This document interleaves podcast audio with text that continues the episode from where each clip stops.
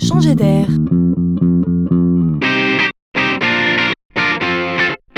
C'est la chronique de Laurent Collen. C'est nouveau. À l'école, pour aider les enfants à apprendre, on leur explique comment leur cerveau fonctionne. Grâce aux neurosciences, on en sait beaucoup plus sur le sujet. On peut donc ainsi expliquer aux enfants comment il convient de se comporter pour que leur cerveau encode bien et mémorise. Alors, d'une manière générale, la clé, c'est la concentration. Les neurosciences disent qu'on ne peut être attentif que par phase de 12 minutes. Ensuite, l'attention diminue de moitié pendant une minute et ça redémarre. Alors c'est important de le savoir. Inutile de forcer son cerveau quand l'attention est désactivée. Comment doit-on faire?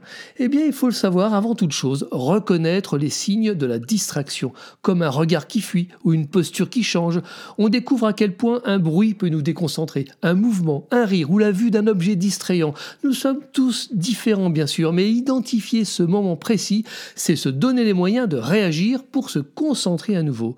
Et, le prof dans tout ça, vous me direz Eh bien, la grande idée, et de ne plus se contenter, comme avant, de demander aux enfants d'être attentifs, mais bien de leur apprendre à être attentifs. Là encore, ça change tout. Être attentif n'est donc plus une notion abstraite qu'on subit. On n'aura plus à culpabiliser pour cela puisque c'est normal. On aura juste à redémarrer le moteur de l'attention comme on l'aura appris à l'école.